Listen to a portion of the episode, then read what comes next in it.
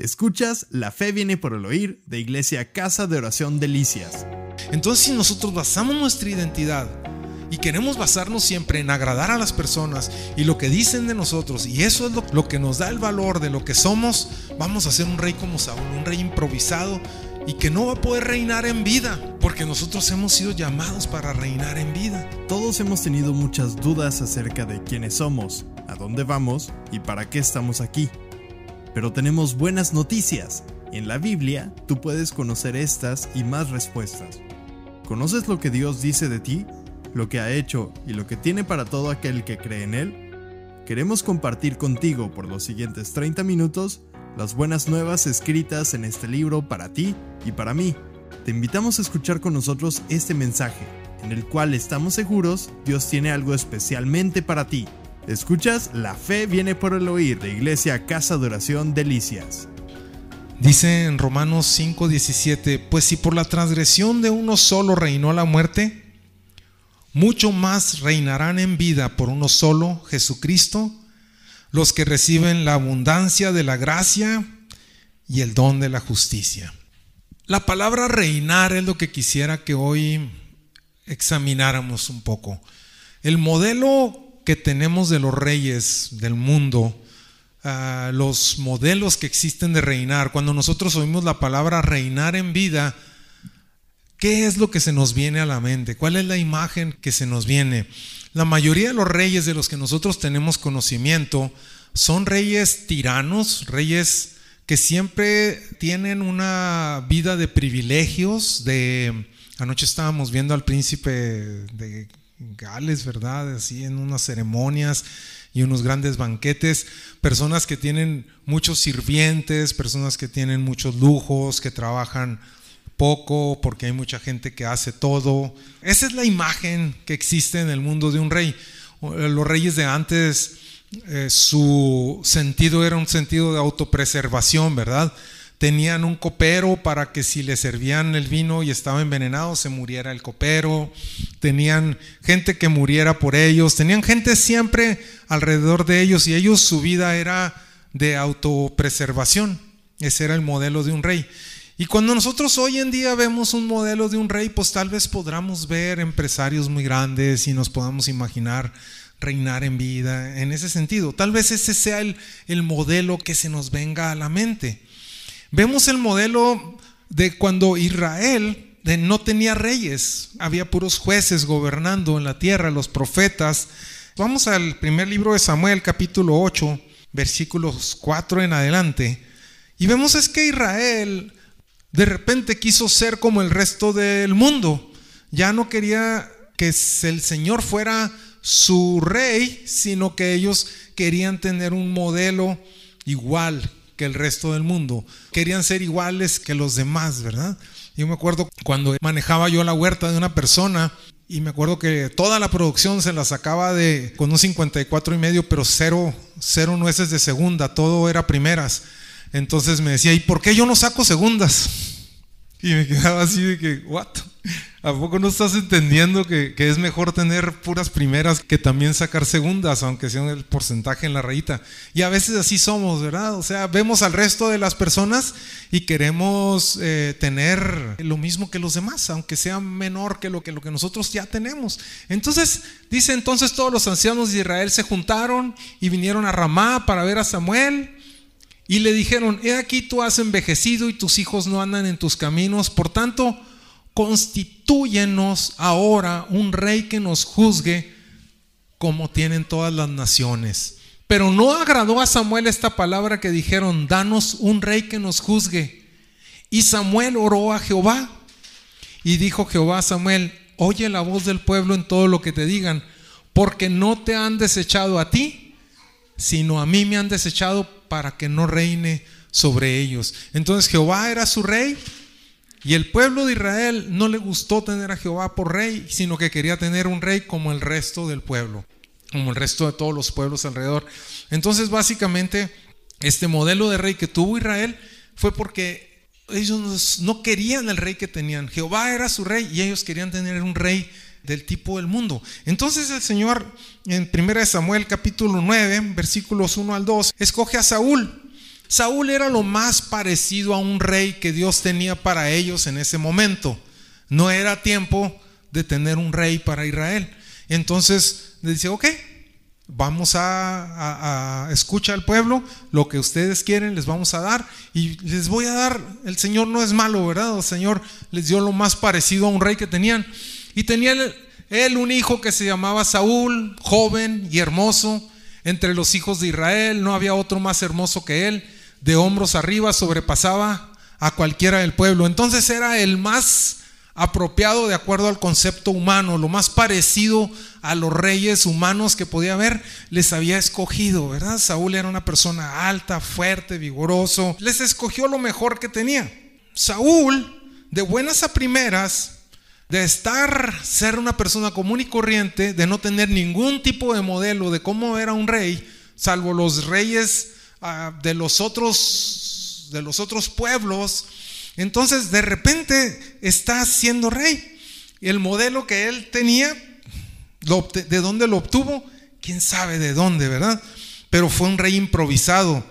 Y de andar buscando unos burros que se habían perdido, termina siendo rey. O sea, ¿se acuerdan que hemos estado hablando cómo es que de repente, sin andar buscando las cosas, Dios, Dios nos pone en ciertas posiciones?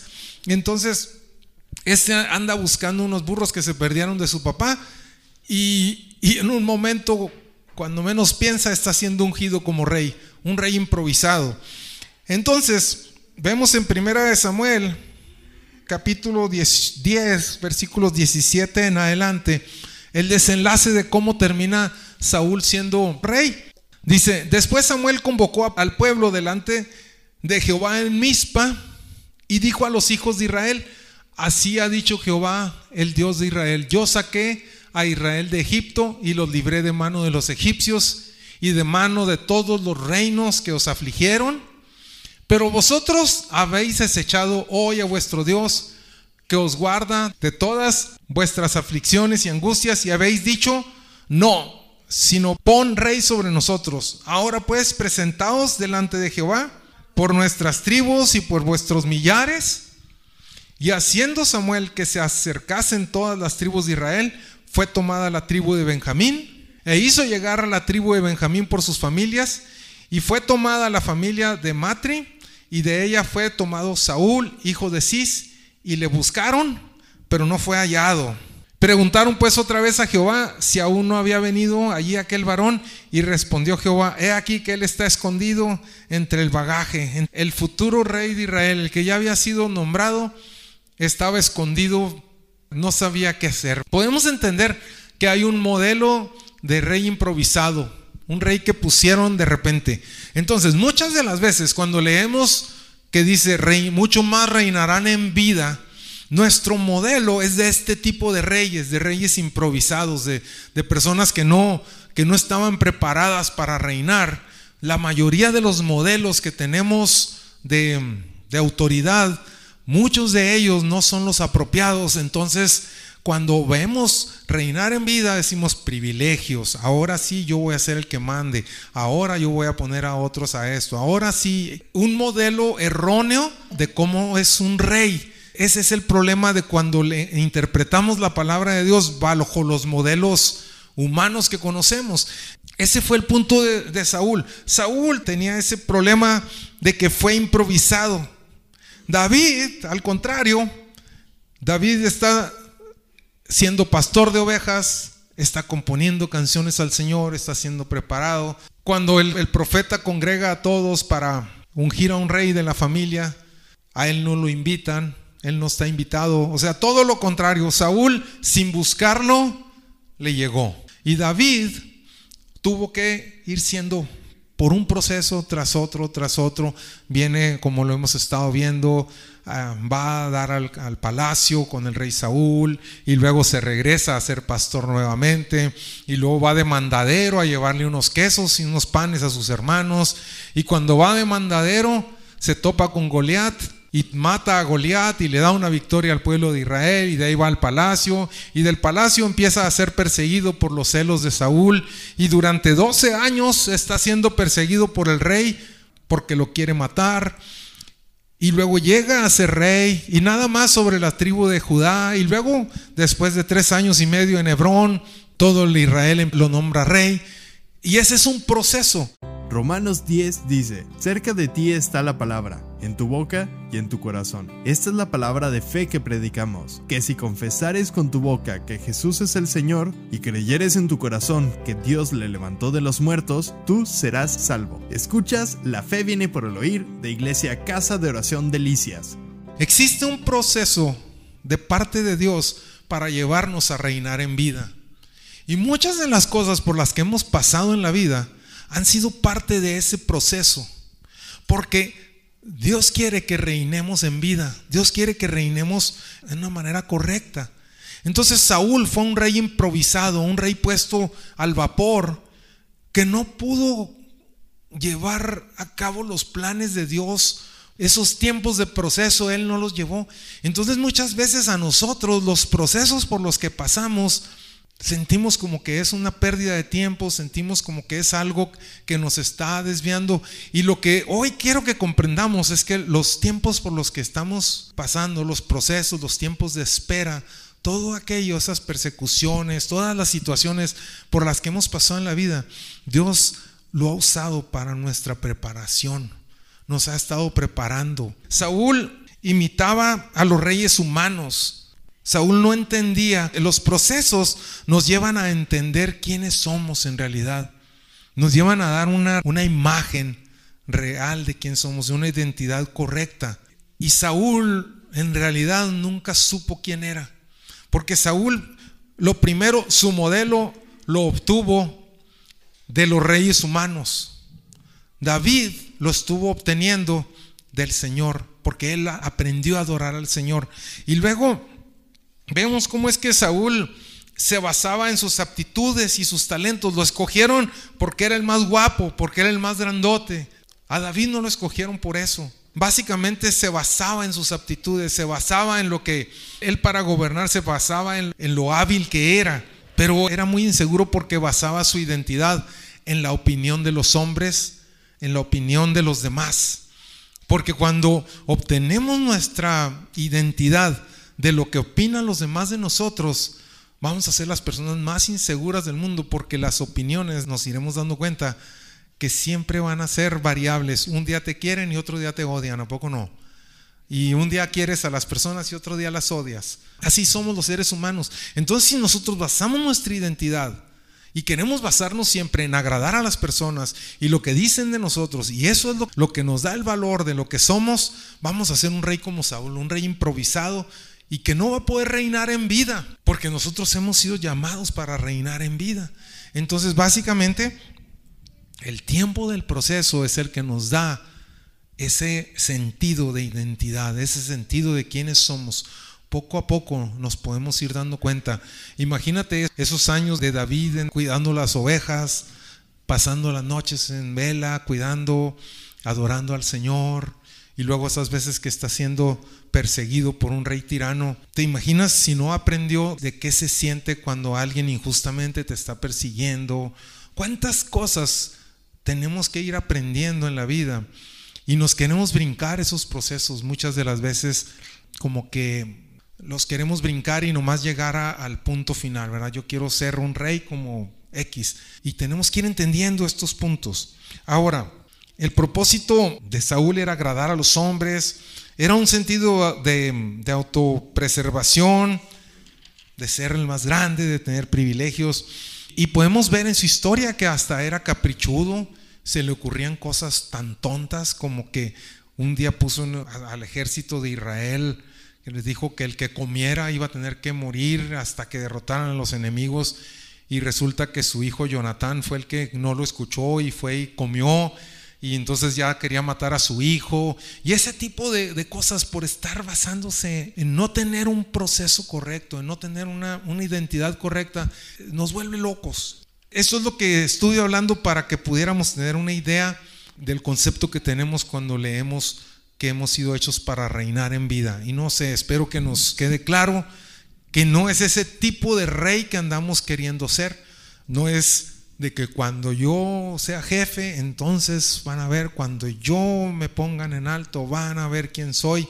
Si tú no sabes quién eres hoy en donde estás, mucho menos lo vas a saber cuando seas puesto en eminencia, porque tienes que obtener tu identidad no de lo que haces, sino de saber quién eres hoy y saber quién eres en Cristo. Entonces, básicamente, cuando basamos nuestra identidad en ese tipo de cosas, somos personas muy inseguras porque en realidad no sabemos quiénes somos. El concepto de los demás y en nuestro concepto, cuando nos basamos en nuestro propio concepto, también no vamos a poder eh, llegar a una identidad correcta. Vamos a, a Romanos 5, 17 en adelante, que es donde vamos a querer poner el énfasis, porque lo que quería era que nos quedara claro el tipo de modelo de un rey del que no estamos hablando. Dice aquí, sí, pues si por la transgresión de uno solo reinó la muerte, mucho más reinarán en vida por uno solo Jesucristo los que reciben la abundancia de la gracia y el don de la justicia. Nosotros hemos recibido dos cosas, la abundancia de la gracia y el don de la justicia. La abundancia de la gracia, la gracia básicamente es el poder de Dios que nos capacita para hacer las cosas del reino en unas fuerzas en las que nosotros no podemos lograr. Básicamente, dicho de una manera sencilla, y el don de la justicia es un regalo que Cristo nos hizo. Versículo 18 dice, así que como por la transgresión de uno vino la condenación a todos los hombres, de la misma manera, por la justicia de uno, vino a todos los hombres la justificación de vida. Gracias a la justicia de Cristo, gracias a la justicia de Él, nosotros hemos sido justificados delante de Dios. Y esa es nuestra identidad, nuestro modelo de identidad es que nosotros hoy somos justificados y vamos a ir caminando sobre esto. Versículo 19 porque así como por la desobediencia de un hombre los muchos fueron constituidos pecadores, así también por la obediencia de uno los muchos serán constituidos justos. ¿Recuerdan esa palabra constituido ahorita que leímos acerca de Saúl? Saúl fue constituido rey. O sea, constituir básicamente se puede decir es dar una determinada calidad o una condición a una persona. Saúl fue constituido rey. Ahora, nosotros, por causa del pecado y la desobediencia, nosotros fuimos constituidos pecadores. A nosotros se nos dio la calidad de pecadores.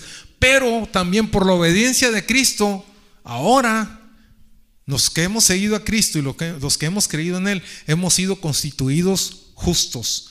Entonces, básicamente, también nosotros de la nada fuimos constituidos justos, porque nunca nos costó el llegar a ser justos.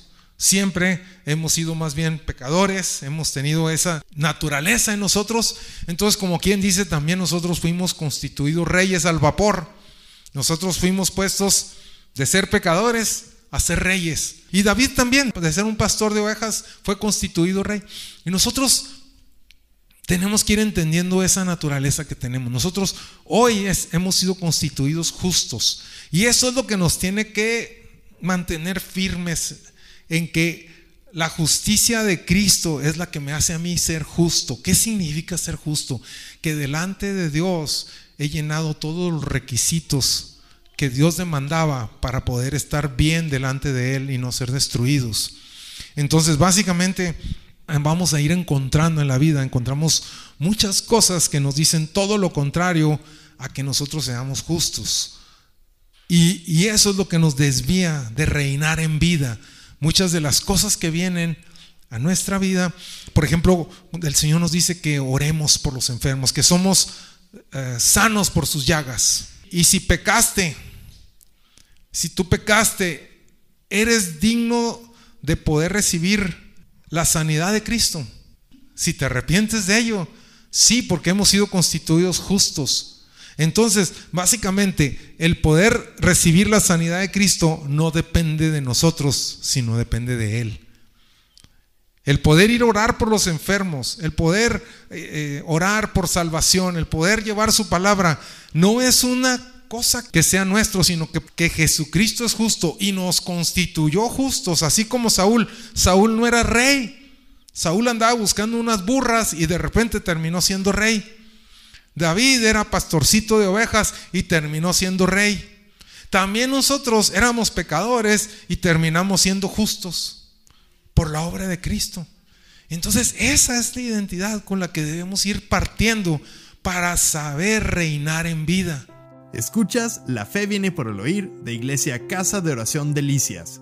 Te esperamos entre calle Azurita y Avenida Platino en Colonia San Carlos de Ciudad Delicias. Reuniones. Domingo 11 de la mañana, reunión general. Lunes 8 de la noche, reunión de oración. Y jueves 7 de la noche para nuestro curso de crecimiento. También búscanos en Facebook como Fe viene por el oír Delicias, donde podrás escuchar de nuevo este mensaje y muchos más.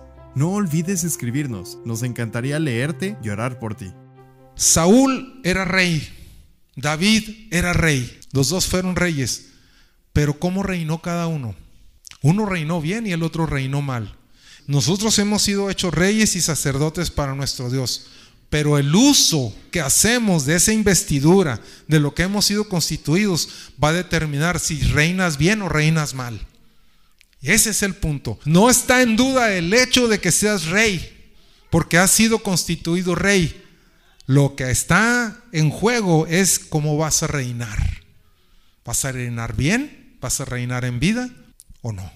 Ese es el punto por lo que queremos ir encontrando este punto. En el versículo 21 de Romanos dice, para que así como el pecado reinó para muerte, así también la gracia reine por la justicia para vida eterna mediante Jesucristo, Señor nuestro.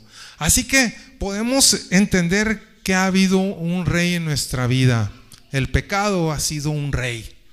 Y el pecado reinó en nuestra vida por mucho tiempo y ahora también la gracia debe reinar por la justicia para vida en nosotros. Durante mucho tiempo el pecado reinó en nuestras vidas que nos fue llevando a muerte, pero hoy en día lo que reina y que debe reinar en nosotros es la gracia que nos va llevando por medio de la justicia para vida eterna mediante Jesucristo. Ese es el punto de ir reinando en vida, que la gracia del Señor sea la que vaya reinando sobre nosotros, ese poder de Dios. En Romanos 6:12, no reine pues el pecado en vuestro cuerpo mortal, de modo que lo obedezcáis en sus concupiscencias. También sobre nosotros existen dos tipos de reyes. Existe la gracia y existe el pecado. ¿Quién va a gobernar tu vida? Ese es el punto. Aquí dice la escritura, dice, no dejes que el pecado reine en tu cuerpo mortal. Más bien nos dice que nosotros hemos recibido la abundancia de la gracia y el don de la justicia para que reinemos en vida. Entonces ya lo tenemos. Saúl recibió un reinado, David recibió un reinado. También nosotros lo hemos recibido. Pero ¿a quién dejamos que reine? ¿La gracia o el pecado? Y esa ya es la decisión de nosotros. Entonces nosotros ya no, no vamos a permitir que el pecado sea el que reine y el que gobierne en, nuestras vidas. Y, y muchas veces vivimos con mucha conciencia de pecado, sintiendo que somos como que si tengo mucha conciencia siempre de pecado, de pecado, y me estoy arrepintiendo constantemente de pecados del ayer, del pasado, del presente, del futuro, estamos en cierta manera haciendo un énfasis tan grande en el pecado que no estamos avanzando en la gracia que es el poder de Dios que nos mueve para llevar a cabo los propósitos para los cuales fuimos creados. La cuestión del pecado fue resuelta por la sangre de Cristo en la cruz. Eso está resuelto nosotros, hemos sido constituidos justos. Entonces, de aquí en adelante, lo que me queda es qué acciones, ahora que ya soy justo, ahora que fui justificado, qué acciones me toca hacer. ¿Qué es lo que voy a hacer ahora? ¿Cómo voy a reinar? ¿Cómo, qué, ¿Qué voy a construir? ¿Qué voy a edificar? Ese es el punto. No estarnos nada más como cuidando de que ya no voy a pecar, ya no voy a pecar, ya no voy a pecar sino que en adelante es qué es lo que sigue ahora con esta identidad que tengo como persona justa. Y el Señor nos habla, una de las cosas más importantes es que tenemos ahora libertad para amar. El pecado, cuando reina el pecado, el amor es lo primero que entra en una oscuridad y una caverna y nos olvidamos de amar. Pero cuando viene la gracia del Señor, lo que vuelve a revivir en nosotros es la capacidad de amar. Y si en tu corazón estás encontrando que el amor es una de las cosas más escasas que encuentras, entonces esta plática es para ti, ¿verdad? Porque fuimos llamados para reinar en vida. Y una de las cosas que tenemos que revivir en nuestro corazón es la capacidad de amar. Otra de las cosas, la fe obra por el amor. ¿Verdad? Entonces también el amor y la fe están entrelazadas. Si tenemos tanto miedo al futuro, si, si nuestra vida son temores, son ese tipo de situaciones, entonces la fe no está creciendo tanto porque lo que está creciendo es el temor. Fuimos hechos para reinar en vida por medio de la fe, por medio del amor, por medio de la esperanza y por medio de la fuerza y el poder del Espíritu. Dice la Escritura en Romanos 12:2 porque nosotros teníamos antes un rey antiguo que se llamaba pecado, pero ese rey ya no gobierna sobre nosotros. Paga del pecado es muerte, la, la dádiva de Dios es vida eterna en Cristo Jesús. Entonces básicamente ese rey que gobernaba sobre nosotros, el rey del pecado, ya no es nuestro rey. Es lo primero que tenemos que decidir y determinar, que Él ya no es nuestro rey. Y dice en Romanos 12.2, no os conforméis a este siglo, sino transformaos por medio de la renovación de vuestro entendimiento, para que comprobéis cuál sea la buena voluntad de Dios, agradable y perfecta. Entonces lo que necesitamos es ponernos en una nueva plataforma. Nuestro entendimiento, nuestra forma de pensar tiene que ser transformada. Hemos sido gobernados por el rey del pecado sobre nuestras vidas por tantos años. El rey del pecado está gobernando en nuestras calles en todo momento allá afuera. El pecado está reinando en todas partes. No necesito decírselos, ¿verdad? Lo podemos ver y podemos ver sus consecuencias. Hemos visto tanto eso que hemos sido moldeados en nuestra forma de pensar mucho bajo el modelo del pecado y de la muerte a la que lleva. Y necesitamos siendo ir transformados, renovando nuestra forma de pensar porque renovando mi forma de pensar es como voy a poder comprobar la buena voluntad de Dios, que es agradable y que es perfecta. Cuando yo compruebo la buena voluntad de Dios, que es agradable y es perfecta, empiezo a reinar en vida. Porque ya no le tengo temor a la muerte, ya no tengo el temor del pecado, ya no tengo encima de mí ese peso, sino que ahora lo que empiezo a ver es a través de los ojos de la voluntad de Dios. Empiezo a ver la vida y todo lo que veo aquí en la tierra, hay cosas muy feas, empieza a ser como en el libro del Apocalipsis, que en el libro de Apocalipsis nosotros podemos estar viendo dos escenas al mismo tiempo. En un capítulo vemos las alabanzas, la adoración en el cielo. Pero al mismo tiempo que estamos leyendo eso, estamos viendo los juicios que están sucediendo sobre la tierra. Dos cosas totalmente opuestas. La tierra está siendo destruida y en el cielo el Cordero está siendo adorado.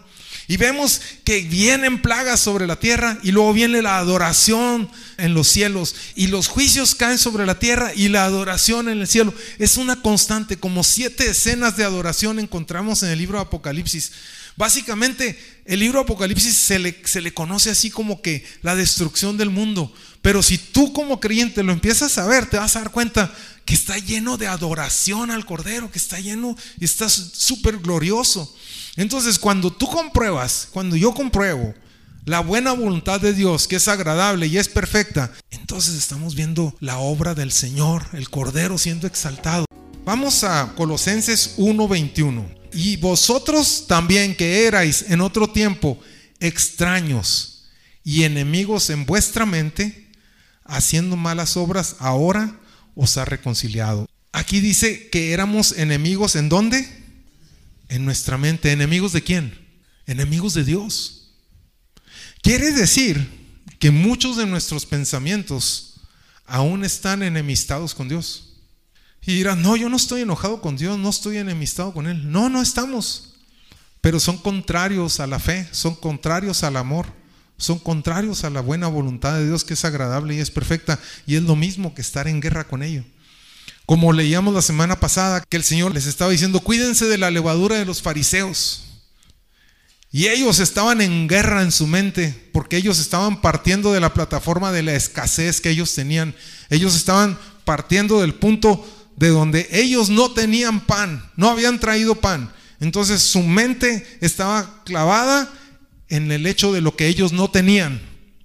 Cuando el Señor les estaba hablando de una situación tremenda que venía y que iba a ser la iglesia, el establecimiento de la voluntad de Dios, de cómo iba los siguientes dos mil años iba a tratar con la humanidad.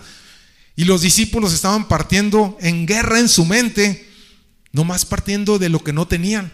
Muchas de las veces nuestra mente está luchando en contra del amor. Nuestra mente está luchando en contra de la fe. Nuestra fe, por un lado estamos queriendo ser sanos, pero por otro lado nuestra mente está en contra de ser sanados. Por un lado estamos eh, queriendo amar y en otro lado nuestra mente dice, ¿y si amo a esa persona y me vuelve a, a lastimar? Entonces existe una batalla muy fuerte en nuestra mente. Todavía esas fuerzas, como el, el rey del pecado estuvo por encima de nosotros por tantos años, estamos a veces más habituados a conocer la voluntad de ese rey que la voluntad del rey de reyes.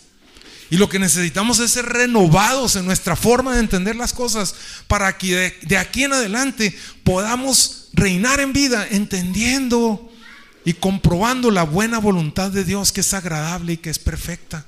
Esos pensamientos que nos vienen muchas veces que estamos leyendo la palabra de Dios y que en nuestra mente estamos rechazándolos, hay que tomar autoridad sobre nuestros pensamientos. Dice la escritura, las armas de nuestra milicia no son carnales, sino poderosas en Dios para la destrucción de fortalezas, derribando todo argumento, toda altivez y todo pensamiento que se levanta en contra del conocimiento de Cristo. Entonces básicamente tenemos fortalezas, tenemos argumentos. No sé si te has como sorprendido diciendo, frases como, es que yo siempre he dicho que ta, ta, ta, ta, ta. ¿No te ha pasado? Esos son argumentos. Y esos tienen que morir. Porque nos mantienen atados a nuestro propio entendimiento, a nuestro propio rey, de que soy yo mismo. Y nos convierte en un rey como Saúl, un rey necio, un rey que no recibía consejo, que no, que no fue moldeado al Rey de Reyes y Señores, Señores. Entonces, las armas de nuestra milicia son poderosas para derribar esos pensamientos que están en guerra con la voluntad de Dios, que son enemigos de lo que Dios está diciéndonos. Vamos a ver en Romanos 8:28 cómo es que cuando entra el amor de Dios a nuestras vidas, que nosotros vamos comprobando esa voluntad de Dios, que nosotros vamos siendo moldeados en nuestra forma de pensar, que tenemos una identidad correcta, que empiezo a entender que yo he sido constituido justo, que yo he sido justificado, que el Señor me ha perdonado, que el Señor ha limpiado mis pecados antiguos y ahora soy una nueva criatura. Cuando empiezo a entender eso, que parto de esa nueva plataforma de que ahora soy soy rey y soy sacerdote para mi Dios, llega un conocimiento diferente ¿Cómo comienza este versículo? Y sabemos. ¿Cómo puedes saber algo? Porque lo hemos aprendido, ¿verdad? El saber no es algo que lo obtienes de la noche a la mañana. El saber es algo que vas obteniendo a través de la experiencia. El proceso de, de conocer algo es conocer el, el concepto primero. Si yo te digo carro, el concepto de carro todos lo tenemos bien claro, ¿verdad? Hasta me puedes decir de qué color, de qué marca. Pero si te digo cuántico, ¿qué te estoy diciendo? Pues para muchos de nosotros nada.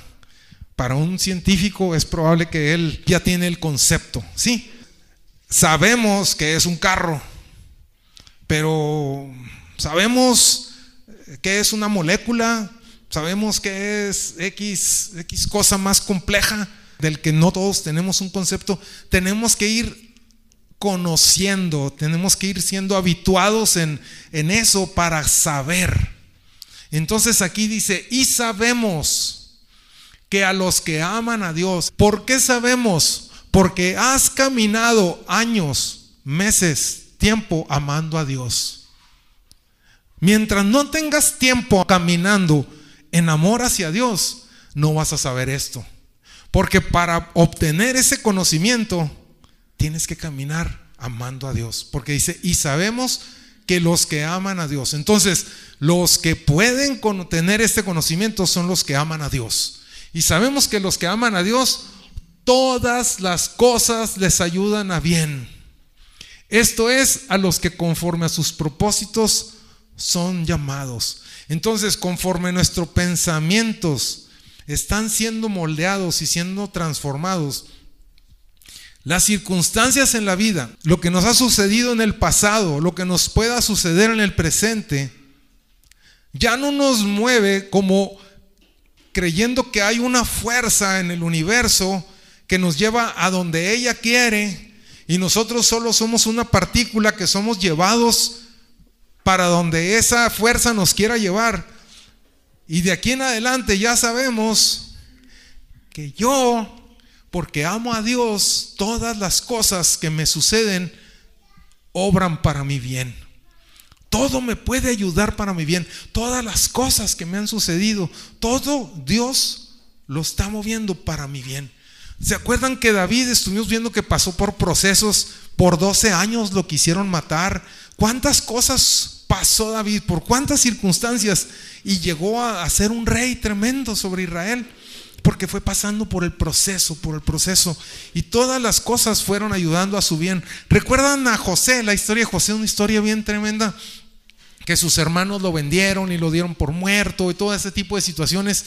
Y cuando se vuelve a encontrar con sus hermanos y él ya es el poderoso en Egipto y que está él en, el lugar de eminencia y él puede darles para que ellos puedan alimentarse y todos les dice, ustedes pensaron mal contra mí, pero Jehová todo lo hizo para bien. Él sabía que si yo llegaba aquí, iba a preservarles la vida a ustedes. Entonces, esa es una persona que ha caminado durante su vida en el conocimiento del amor a Dios.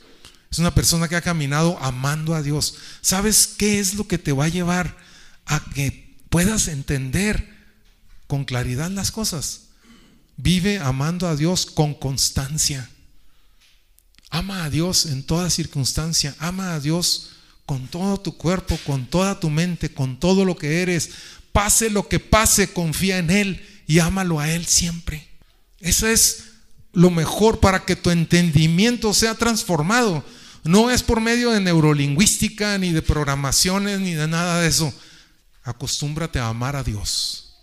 Desarrolla un afecto por Dios. Y eso te va a llevar a entender y saber que todas las cosas te ayudan a bien.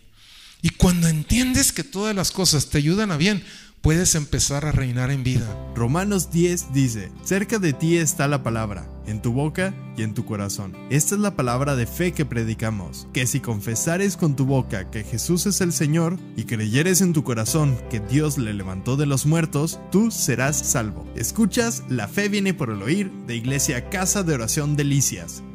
¿Te has dado cuenta de ese complejo de víctima que tenemos muchas personas? Es que yo no tuve las oportunidades que tuvieron los demás. Es que a mí siempre me escogieron al último. Es que a mí no me dieron esto. Es que a mí me quitaron lo otro. Es que a mí me, me faltó acá. Es que a mí me... El concepto de víctima. No eres ninguna víctima. Eres un rey. Eres un sacerdote. Has sido justificado. Has sido amado por Dios. Has sido escogido. No eres víctima de nada. Conforme tú ames a Dios, te vas a ir quitando ese sentimiento de víctima y vas a ir sabiendo que todas las cosas en tu pasado te pueden ayudar para bien hoy. Todas las cosas suceden para bien, todo obra para bien. Que Dios tiene un control de todo y que Él es poderoso. Pero conforme tengamos dudas de mi afecto con respecto a Dios, que lo amo en ratos y en ratos no, entonces ahí está el problema. A veces pienso que Dios es bueno, a veces pienso que Dios es malo, a veces pienso que es mi amigo, a veces pienso que es mi enemigo. Ese concepto de amor no, no nos va a llevar a tener un conocimiento claro de quién es Dios. ¿Sí? Entonces, eso es lo que sabemos, es un nuevo conocimiento. Y luego, bien tremendo, porque el nuevo conocimiento nos lleva a un nuevo propósito en nuestra vida. ¿Se acuerdan que leíamos que los reyes, el propósito de su vida era la autopreservación? Que tenían un copero para que si les daban veneno se muriera el, el copero, que tenían toda la gente a su alrededor estaba para servirles. Como que a veces ese es nuestro concepto, ¿verdad? Cuando yo sea jefe voy a tener un chorro de sirvientes. Cuando yo tenga dinero voy a tener un chorro de gente que me haga todo. O sea, como que existe esa idea de que, eh, que yo puedo reinar en vida, eso significa. Pero vamos a ir viendo lo que significa reinar en vida. Lo primero que, que podemos es tener un nuevo conocimiento conforme nosotros amamos a Dios. Y en el versículo 31, después de tener un nuevo conocimiento, lo que tenemos es una nueva forma de hablar. ¿Qué dice aquí? ¿Qué pues diremos a esto? De aquí en adelante, yo tengo un conocimiento nuevo porque he amado a Dios con constancia. Mi propósito en la vida ha sido comprobado, ha sido cambiado mi propósito en la vida. Ahora viene una nueva forma de hablar. ¿Y qué pues diremos a esto? Si Dios es por nosotros, ¿quién contra nosotros? Cuando yo empiezo a estar fundado en el amor de Cristo, cuando yo entiendo que he sido constituido justo delante de Él, cuando yo entiendo que he sido amado por Él, todo lo que soy en Él, entonces ahora sí puedo decir, si Dios es conmigo, ¿quién puede venir contra mí? David durante 12 años, Saúl lo quiso matar. ¿Y pudo matarlo? No, David en dos ocasiones lo tuvo así delante de él y todos decían, mátalo, mátalo, esta es tu ocasión. Y él decía, lejos esté de mí el levantar mi mano contra el ungido de Dios. Él ya también estaba ungido. Él entendía eso, él había visto eso. Entonces, nosotros vamos a entender esto, que si Dios es por nosotros, ¿quién contra nosotros? Cuando nos venga ese sentimiento de víctima nuevamente, porque desgraciadamente se siente bien rico, ¿verdad? Ay, soy la persona más odiada de todos. Soy el hijo que menos quiere mi papá. O sea, cuando como que eso hasta ah, se siente rico, ¿verdad? Ese sentimiento de, de víctima échalo fuera, es infernal, es tu mayor enemigo, la destrucción más grande que puede causar ese sentimiento de víctima. Y empieza a hablar y a decir, si Dios es por nosotros, ¿quién contra nosotros? No hay nadie que pueda venir contra mí. Una nueva mentalidad, una nueva forma de concebir la vida, como consecuencia nos da un nuevo propósito y nos da una nueva forma de hablar. Y luego nos lleva a otro punto muy interesante. Dice en el versículo 33, ¿quién acusará a los escogidos de Dios si Dios es, el que justifica? ¿Quién es el que condenará? Cristo es el que murió, más aún el que también resucitó, el que además está a la diestra de Dios, el que también intercede por nosotros. ¿Quién nos separará del amor de Cristo? Entonces, ¿quién nos podrá acusar de aquí en adelante? Cuando yo ya tengo una nueva forma de conocimiento, tengo una nueva forma de hablar y ahora me doy cuenta de algo. No hay nadie que me pueda acusar. Entonces, ¿sabes qué? ¿Nunca te ha pasado por la mente que el remordimiento, el sentimiento de culpa de cosas que hicimos en el pasado, no es no más que acusaciones que vienen de situaciones y circunstancias que en el pasado debimos haber hecho y no hicimos. ¿Y no te paralizan eso en la vida? ¿No es una fuerza paralizante el sentirnos eh, acusados, el sentirnos con remordimiento de cosas que pudimos haber hecho y no hicimos y nos han llegado a paralizar? Cosas que, decisiones malas que tomamos, ¿no te acusan? Y aquí está diciendo, ¿quién me puede separar del amor de Cristo. Dice, ¿quién es el que condenará? ¿Quién te puede condenar? Si Cristo es el que murió. Entonces, esto es bien tremendo porque reinar en vida es liberarnos del pasado. O sea, Jesucristo te libra de todo tu pasado. Todo tu pasado, todo nuestro pasado, porque yo también lo tengo, ¿verdad? Viene el remordimiento, la culpa, el rencor. Vaya, que el rencor, que si es algo que nos paraliza, ¿verdad? Todas las R's, el remordimiento, el rencor, el reproche, todas las R's, esas R's horribles, el Señor nos libra de ese pasado. Y podemos decir, si Dios es por nosotros, ¿quién contra nosotros? Y entonces ya empiezo a preguntar, entonces, si Dios es conmigo, entonces, ¿quién me está acusando? ¿Dónde está el que te acusa? ¿Quién te puede condenar? Sí, o sea, tenemos que empezar a, a entender esto. Nadie te puede condenar, nadie te puede acusar, porque Cristo es el que murió, porque Cristo es el que nos justificó, porque Cristo está intercediendo por nosotros, está a un lado del Padre. Y luego dice en el versículo 35, ¿quién nos separará del amor de Cristo? Tribulación, angustia, persecución, hambre, desnudez, peligro, espada. Hace muchos años el Señor me, me mostraba el efecto de lo que es un trauma. Un trauma en términos médicos es básicamente cuando un hueso se, se rompe, en pocas palabras, y en el proceso de, de soldarse, entonces es un trauma. Mientras esa herida no se sana, básicamente, sigue siendo un trauma. Y así son los traumas en las personas. Nos paralizan. Los traumas son como una quebrada de hueso. O sea, si la viéramos venir, no nos quebrábamos. Cuando nos hemos quebrado un hueso es así, al instante. Cuando menos pensé, yo me acuerdo cuando se me salió el codo, cuando menos pensé ya lo traía colgando, cuando me quebré la rodilla, cuando menos pensé ya tenía un toro arriba de mí. O sea, de este tipo de situaciones no nos damos cuenta, son así. Y así son situaciones en la vida que nos llegan cuando menos estamos tranquilos y de repente nos cambian todo el curso de nuestra vida. Esas situaciones no son fáciles de sanar, son cosas que llevan mucho, que llevan mucho tiempo, o sea, son heridas grandes que se llevan tiempo, pero cuando no se sanan, se convierten en un trauma. Ahí siguen, ahí siguen, ahí siguen, ahí siguen.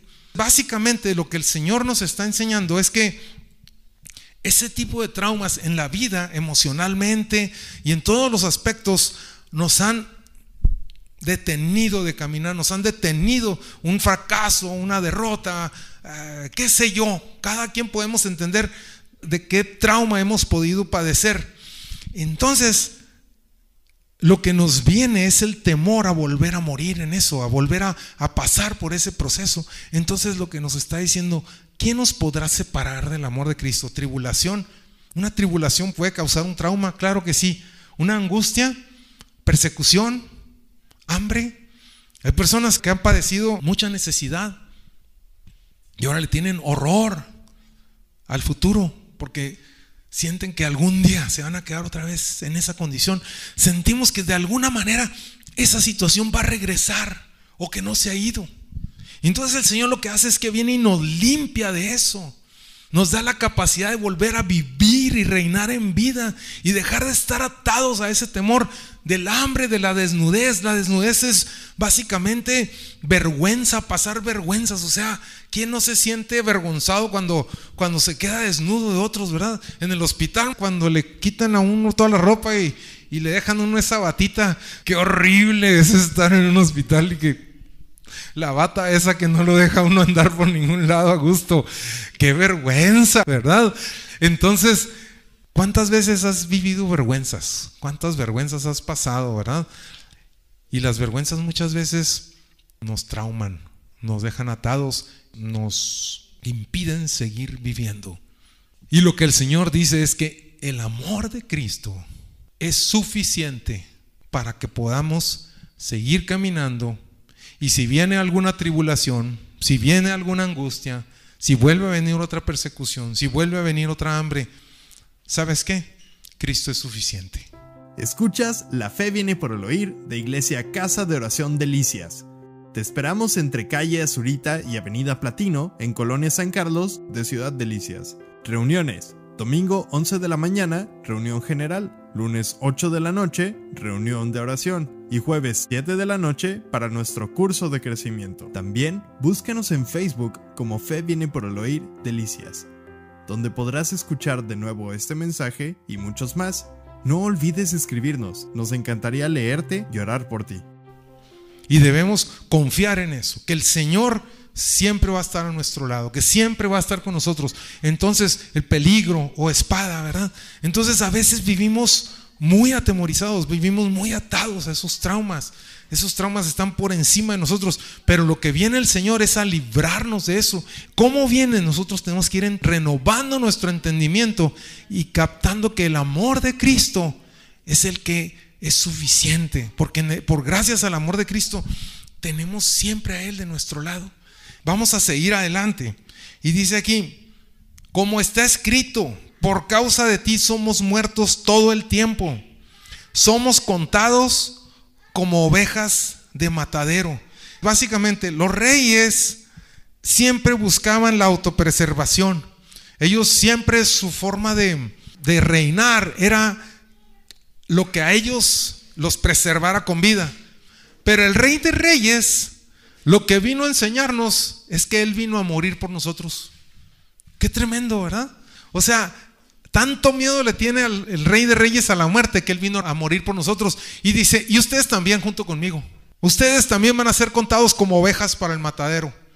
Porque yo sé el valor que yo tengo. Yo sé que yo, yo soy poderoso para librarlos. Ese sentido de autopreservación, que es el que nos mantiene atados, las que nos impide seguir caminando, que nos causa ese trauma, que estuvimos a punto de irnos, pero no nos fuimos. Se nos olvida muy fácilmente las cosas buenas y nos acordamos mucho de las malas. Me acuerdo de ese al punto que estuve, pero se me olvida que no estuve. Se me olvida que aquí estoy y que el Señor me salvó y me preservó. ¿Sí me explico? Teniendo ese entendimiento de que Cristo me ama y que yo amo a Cristo, cambia todo. Empiezo a saber que todas las cosas son para mi bien. Puedo hablar y decir, si Dios es por mí, ¿quién contra mí? Y puedo empezar a entender las tribulaciones, el hambre, la desnudez, no son un problema de aquí en adelante, mi propósito en la vida, Dios me puso como una oveja de matadero, pero con un gran propósito. Dice en el versículo 27, antes, en todas estas cosas, ¿qué somos? Más que vencedores por medio de aquel que nos amó. Por medio de aquel que nos amó, en todas estas cosas somos más que vencedores, en tribulaciones, angustias, espada, desnudez, escasez. ¿Qué somos? Más que vencedores. Más que vencedores. Eso es lo que tenemos que transformar en nuestra forma de pensar. Dejar de creer que somos víctimas, dejar de pensar cosas equivocadas, que están en guerra, nuestros pensamientos en guerra contra Dios, y empezar a quedarnos 100% de las veces creyendo que Dios está por mí. El 100%, no el 99%, el 100% porque Dios es santo. No tiene un 1% de maldad y un 99% de santidad. Es 100% santo, es confiable siempre. Y Él es bueno siempre. Y Él nos ama siempre. Y ese conocimiento debe estar gobernando nosotros, debe ser el rey sobre nosotros. En todas las cosas somos hechos más que vencedores por medio de aquel que nos amó. Todo lo que quedó en el pasado, en la sangre de Cristo viene y nos limpia. Y limpia nuestra conciencia, ya no nos puede acusar, ya no nos puede condenar, ya no nos puede venir a asustar con lo del pasado. Y lo que yo entiendo de aquí en adelante, que si Dios está por nosotros, ¿quién contra nosotros? Es lo que yo digo. Y ahora estoy seguro de algo. Si nada me puede apartar del amor de Dios, si nada me puede apartar del amor de Cristo, ¿a qué le puedo tener miedo en el presente y en el futuro? ¿A qué? A nada. Ahora el pasado lo vamos a dejar que venga y nos vuelva a atar. No, porque el pasado fue comprado por la sangre de Cristo. Y la sangre de Cristo ha pagado y ha limpiado nuestra conciencia de obras muertas, nuestros fracasos, nuestros triunfos, nuestras malas decisiones, todo lo que haya pasado está resuelto por la sangre de Cristo. Y de aquí en adelante nosotros tenemos que partir de eso. Cuando renovamos nuestro entendimiento en base a esto, ya no soy atado por el pasado, ya no soy definido por ello, sino que ahora he sido justificado, he sido constituido justo, ahora el amor de Cristo está en mi corazón, el justo por la fe vivirá. Empiezo a entender todo eso. Entonces entiendo que el amor de Cristo, nada me puede apartar del amor de Cristo en el presente ni en el futuro. Entonces, ¿a qué le voy a temer? ¿Dónde está la fuerza del temor? ¿En qué se basa el temor para reinar en mi vida? ¿Dónde está su aguijón? ¿Dónde está su potencia? No tiene, no tiene. Entonces hay que ir renovando nuestro entendimiento en base a esta fe, eh, la fe en esta palabra, que el Señor nos lleva a una seguridad. Y entonces dice que ni lo alto, ni lo profundo, ni ninguna otra cosa creada nos podrá separar del amor de Dios que es en Cristo Jesús, Señor nuestro. Y entonces volvemos a lo que estábamos viendo, porque de aquí nosotros hemos sido puestos para reinar en vida. Somos reyes y sacerdotes para nuestro Dios, con un modelo completamente nuevo del modelo que teníamos de los reyes en la tierra, sino que tenemos el modelo de que el rey de reyes vino a morir por nosotros y no le tuvo miedo a la muerte. El rey de reyes nos ama. Y nosotros lo que necesitamos para permanecer en esto es amar a Dios, desarrollar un amor a Dios más profundo, más constante, más honesto. Esto fue La Fe viene por el oír de Iglesia Casa de Oración Delicias. Te esperamos entre calle Azurita y Avenida Platino, en la colonia San Carlos de Ciudad Delicias. Reuniones, domingo 11 de la mañana, reunión general. Lunes 8 de la noche, reunión de oración. Y jueves 7 de la noche para nuestro curso de crecimiento. También búscanos en Facebook como Fe viene por el oír Delicias, donde podrás escuchar de nuevo este mensaje y muchos más no olvides escribirnos, nos encantaría leerte y orar por ti. Romanos 10 dice, cerca de ti está la palabra, en tu boca y en tu corazón. Esta es la palabra de fe que predicamos, que si confesares con tu boca que Jesús es el Señor y creyeres en tu corazón que Dios le levantó de los muertos, tú serás salvo.